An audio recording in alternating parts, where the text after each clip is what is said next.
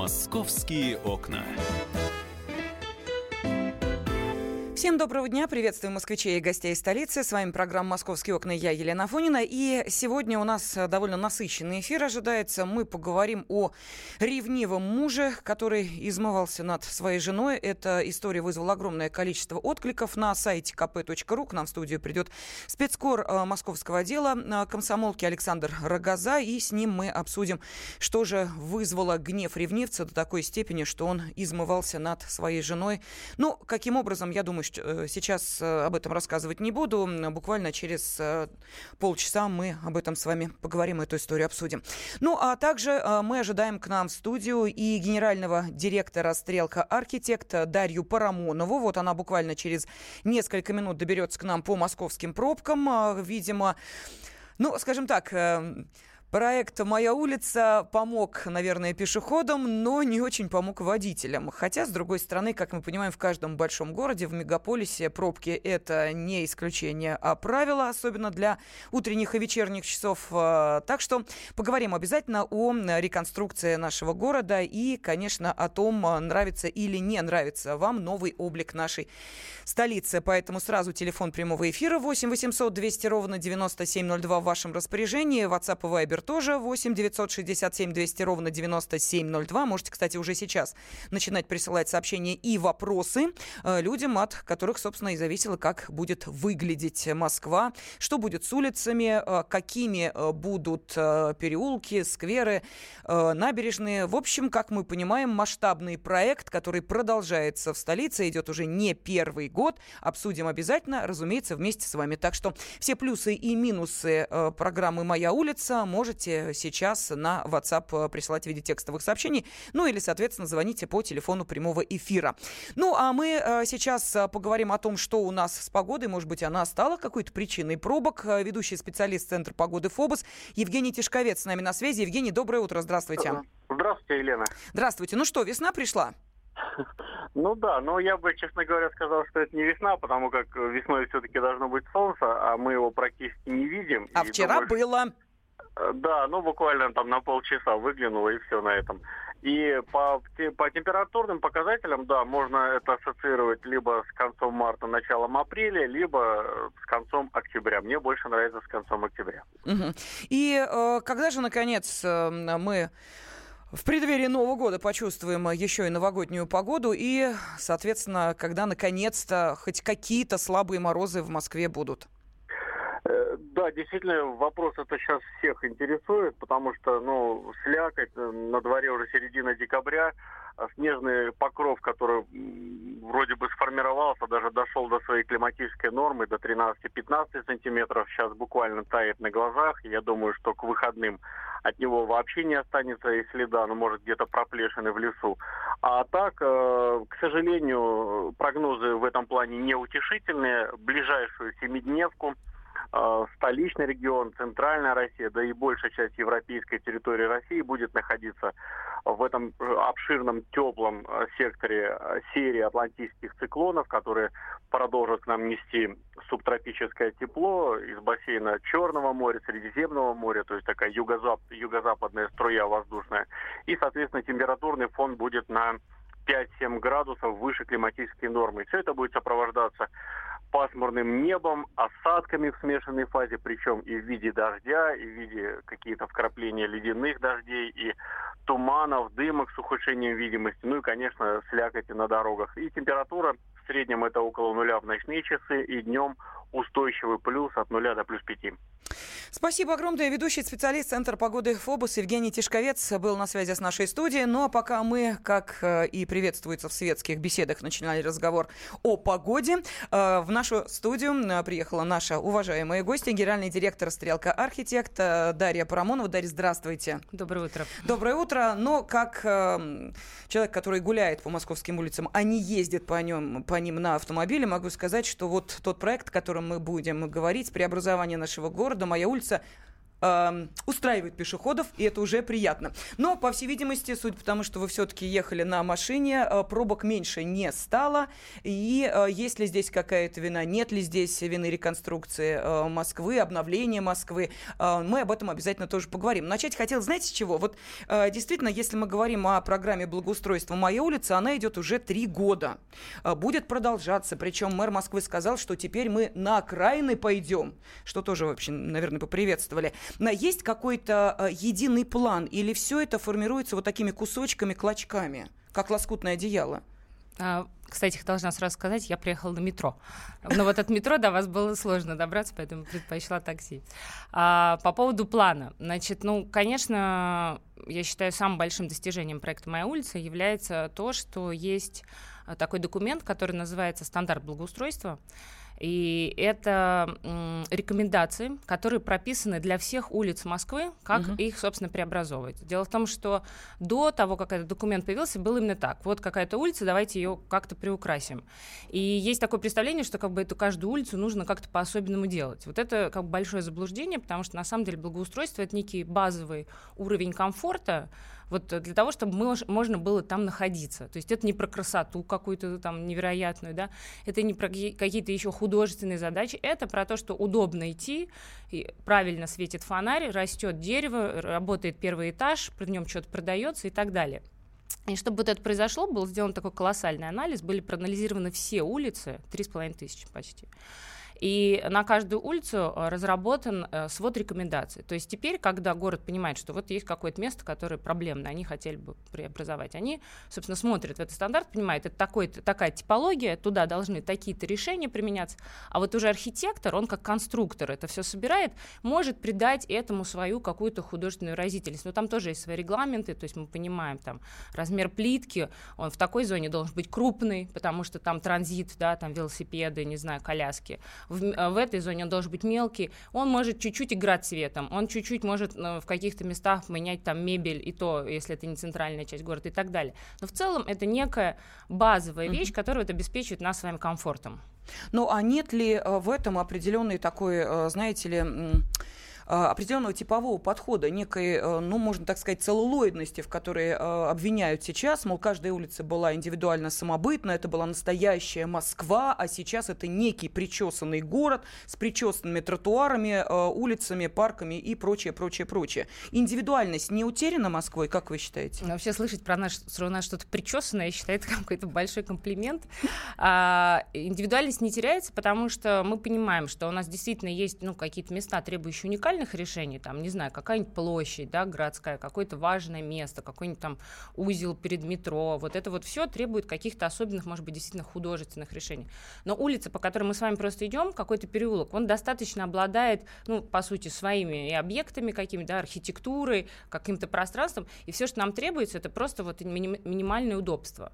То есть те проекты, которые сейчас делаются, они, опять-таки, они не претендуют на то, чтобы формировать новый образ. Они mm-hmm. про то, как удобно переходить через дорогу, почему радиус поворота должен быть такой, чтобы машина туда не врывалась на бешеной скорости, а медленно поворачивала. И не... То есть это про безопасность, это про то, что нужно повышать экологию, это про то, что про вот идентику, про которую вы говорите, мы, например, стараемся в каких-то местах, где действительно есть ну, присутствие, например, архитектурного какого-нибудь памятника, да, то в этом месте можно, например, подчеркнуть мощением вот особенность э, тротуара.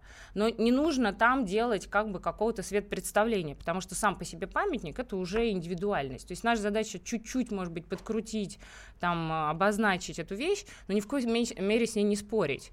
Поэтому вот, ну, как бы говорить о том, что неудобный тротуар, он как бы есть некая идентика Москвы, а удобный, угу. это как бы уже вот уравниловка, ну, как бы это значит отказывать себе просто в каких-то элементарных базовых потребностях, потому что именно в этом задача. Да, но, э, Дарья, у нас меньше минутки остается до перерыва, тем не менее, все-таки вы сами упомянули плитку, это было одно из самых э, слабых звеньев э, первого этапа на моей улице, и были учли, учтены вот эти сложности, которые возникали у москвичей, например, на Новокузнецкой, вот на Пятницкой улице, мне просто шла, довелось пообщаться с жительницей, которая вот буквально в соседнем доме живет на этой улице, она говорит, это невозможно, я просто как на коньках вечно катаюсь, а если осень, то заливает. Вот эти недочеты учли? Ну, и то, и то не, одна, не имеет отношения к плитке. Сейчас поясню. Во-первых, э, первый Хорошо, опыт, давайте да. мы тогда э, сейчас возьмем небольшую паузу, потому что это такой болезненный вопрос, да. это тема Кор- номер один. Коротко не ответишь. Да, хорошо, через две минуты обязательно продолжим. Московские окна.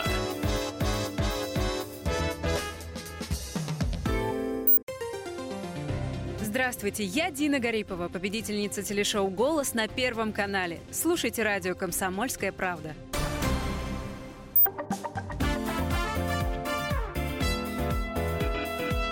Московские окна. Консалтинговое бюро «Стрелка» вместе с архитектурными агентствами разрабатывало архитектурную концепцию обновленной Москвы. Да, тот самый э, проект программы благоустройства «Моя улица», который продолжается с 2015 года и скоро перешагнет на окраины Москвы, кстати, э, и в другие города тоже. Но у нас программа «Московские окна», поэтому будем говорить о Москве. И сегодня с нами в студии генеральный директор «Стрелка Архитекст» Дарья Парамонова. Дарья, мы затронули тему плитки. Угу. Вот это первое, что говорят москвичи москвичи, скользко, неудобно, где ливневки, э, лужи стоят э, и прочее, прочее, прочее. Хоть на коньках катайся. Э, это был первый этап. Сейчас все по-другому учли или были какие-то, может быть, технические недоделки, недосмотры? Ну, смотрите, история с плиткой пришла еще до того, как мы пришли в проект. То есть город сам уже применял разные покрытия, пытаясь, собственно, найти альтернативу асфальта, который сразу скажу, не является идеальным покрытием для, для тротуара. Почему?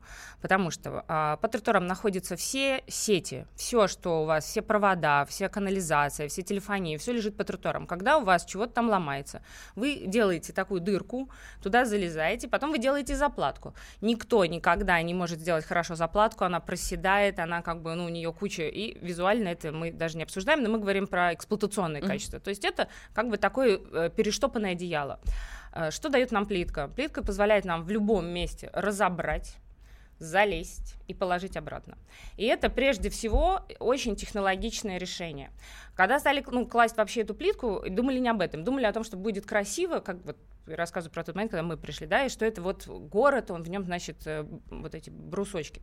Клали ту плитку, у которой была вот эта вот фаска. Фаска это такой срезанный край э, плитки, из-за чего появляются такие, ну, как бы канавки. Uh-huh. То есть все, что ролики, все колесики, все велосипеды, они не могут поэтому ехать, поэтому эта плитка не годится и так далее. То есть мы как бы создали, э, ну, некий подход, как вообще этим пользоваться. То есть у нас, например, есть техническая зона тротуара, где находится большая часть коммуникации, где стоят знаки, где стоят объекты освещения, реклама. Там лежит мелкая плитка, но мы по ней не ходим. То есть мы там не находимся. А, у этой плитки, безусловно, нет фаски и быть не может. Это как бы вообще сейчас нигде не применяется. На транзитных зонах кладут максимально большие и удобные выкладки плитки, чтобы, опять-таки, все, что движется по ней, а, было э, удобно. Вот. То есть есть как бы вот такие вот ну, простые технические эксплуатационные правила. Что касается ливневки, давайте не будем в одну кучу валить, потому что плитка и ливневка вообще не связаны. Ливневка находится в основном ну, на дорожной сети, мы собираем как бы в ливневую канализацию. Отвод воды от фасадов может ответить э, там разными способами делаться. Есть такие с решетками, мы все видели, uh-huh. с бороздками и так далее. Есть э, метод, который пока еще не удалось и хотелось его изначально сделать, это так называемый французский водосток, когда труба от дома уходит под тротуары уже непосредственно к ливневой сети подсоединяется, то есть у нас вообще ничего не течет. Ну, поскольку у нас действительно сложный климат, и вот эти вот все водосточные системы, они так или иначе, вот этот перепад температуры, да, выпали осадки, там намерзло, а, вот эти вот отвод через тротуар, он, конечно, не идеален, не идеален. Uh-huh. И, и хотелось бы прийти вот к той системе, когда мы бы убрали воду вообще с тротуара, тогда никаких проблем в эксплуатации с плитки, у нее поверхность достаточно а, обработана, чтобы не скользить. То есть вот эти нюансы, ну, мы будем надеяться, когда-то в будущем будут применяться. А там появился еще один нюанс. Вот насколько я поняла, просто рабочие не умели это укладывать, и чуть ли там не на стене дома писали для себя инструкцию, ну, как это делать. На стене дома это, конечно, уже анекдот, но мы действительно разработали такой альбом, потому что вот мы когда вышли на площадке, мы столкнулись, конечно, с тем, что, ну, действительно нету квалифицированных рабочих, потому что их, в принципе, нет куда взять, да, их же не привезешь из-за mm-hmm. границы. У нас своя рабочая сила, у них нет опыта.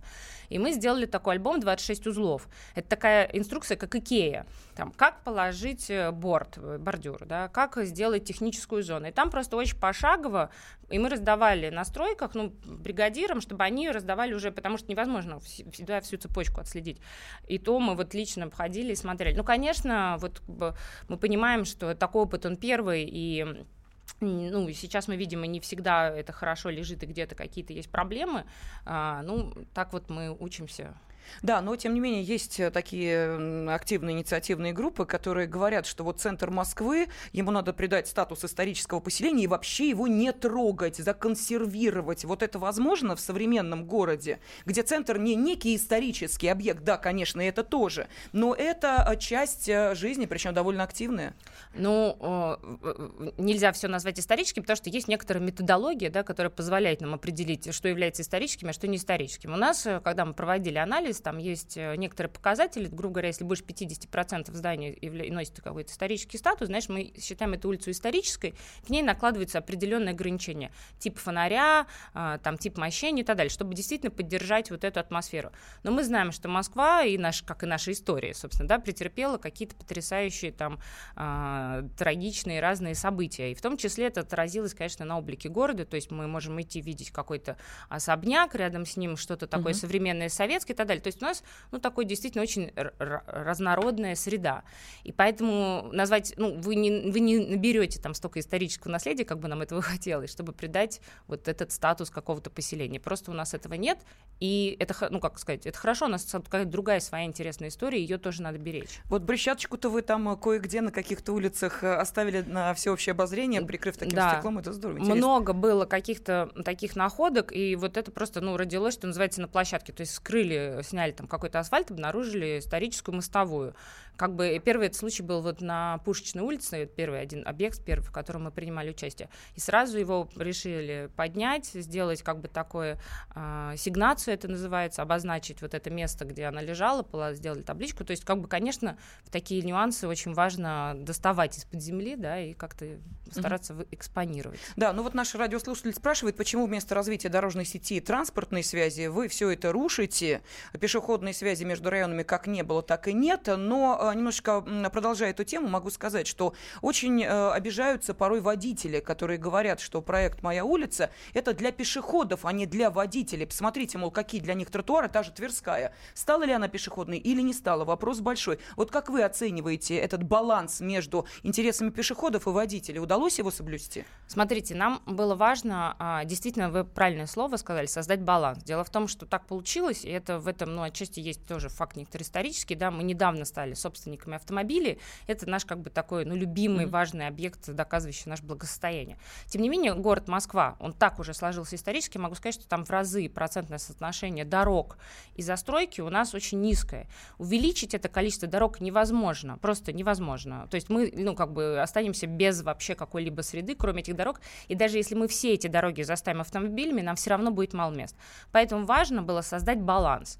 Баланс это значит и пешеходам тоже дать место, потому что для автомобилей, как мы помним, ну, была как бы такая вот свобода. А, да, это подразумевает, конечно, какие-то ограничения для автомобилистов, но если мы их не создадим, то мы с вами будем жить на парковке, в такой бескрайней, у торгового центра, вот как бы от горизонта до горизонта.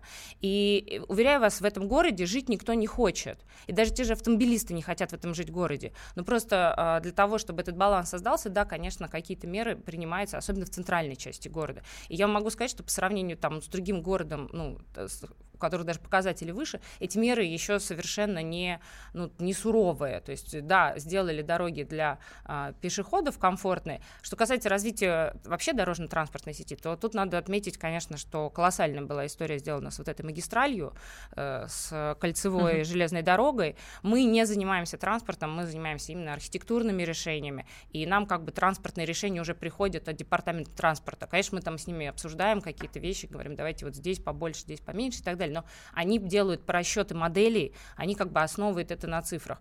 Но сказать, что э, э, в данном случае, ну, как бы автомобилисты просто выкидывают из города, нет, мы делаем город, потому что автомобилисты тоже люди, и тот город, в котором они хотят живя, жить, это не вот эта бесконечная парковка, на которой можно там из пункта А в пункт Б все равно проехать по пробке, потому что пробки никуда не денутся. Да, ну вот э, все-таки некоторые москвичи говорят, что слишком большие траты на э, проект «Моя улица», и в этом году году 56 миллиардов потрачено, в следующем 30 миллиардов. Мэр сказал, что все это окупится, к нам едут туристы, им это интересно. А мы только на туристов рассчитываем. Как это все окупается? Каким Знаете, образом? сейчас мы сделали анализ, проанализировали 7 улиц из э, реализованных вот именно по нашим проектам. Тверская, Новая Арбат, Садовое кольцо и несколько переулков и посмотрели на показатели. Собственно, главный показатель, который интересует всех, это развитие экономики, потому что э, для чего вообще все это делается? Да? Город, в котором мы живем, он экономически может быть успешным, если здесь развивается бизнес. Так вот, на 23% выросло а, количество посетителей в магазинах, а, изменился профиль магазинов, то есть ушли банки, ушли ювелирка, но пришли а, продуктовые, одежда, кафе, то есть это средний класс. И постоянно растет, как бы, собственно, прибыль этих мест. Поэтому ну, магазин H&M, который вернулся на Тверскую, лучший показатель того ритейл, mm-hmm. который вернулся не в торговый центр. Это очень важно. Дарья, буквально несколько секунд остается. Ваша какая любимая улица? Садовое кольцо. Да, согласна. Ну что же, уважаемые москвичи, у нас сегодня была возможность узнать о том, э, что стоит за вот этим обновленным фасадом Москвы, как все это разрабатывалось. С нами в студии была генеральный директор «Стрелка Архитекс» Дарья Парамонова. Дарья, спасибо огромное. Спасибо. Московские окна.